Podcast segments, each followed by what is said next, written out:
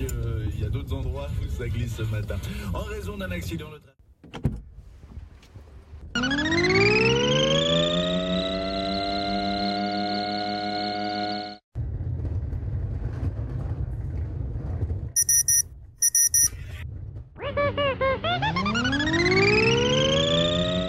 Les extraterrestres, c'est une manière en fait de représenter l'humanité, mais de la représenter, euh, disons, euh, de loin, distanciée, un peu différente.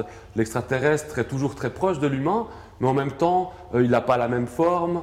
On a différents types d'extraterrestres qui sont toujours des figures de l'humanité. On peut penser par exemple à l'extraterrestre de la guerre des mondes de Wells qui vient sur Terre pour récolter en fait les ressources comme les humains l'ont fait dans euh, passablement de pays. euh. Et puis on a l'extraterrestre d'Alien euh, qui, euh, lui alors, euh, semble euh, refléter la peur primale ou la bestialité primale plutôt de l'homme, celle qui est euh, tapie au fond de nous et qui est que pure violence face à laquelle les êtres humains doivent réagir.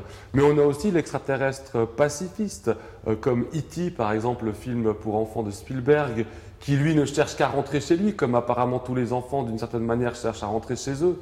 Et puis on a encore des extraterrestres qui servent à rien, euh, comme dans le film euh, assez récent District 9, où bah, ils sont là, planqués dans des ghettos, à se nourrir d'ordures, et qui évoquent euh, évidemment la question de l'apartheid.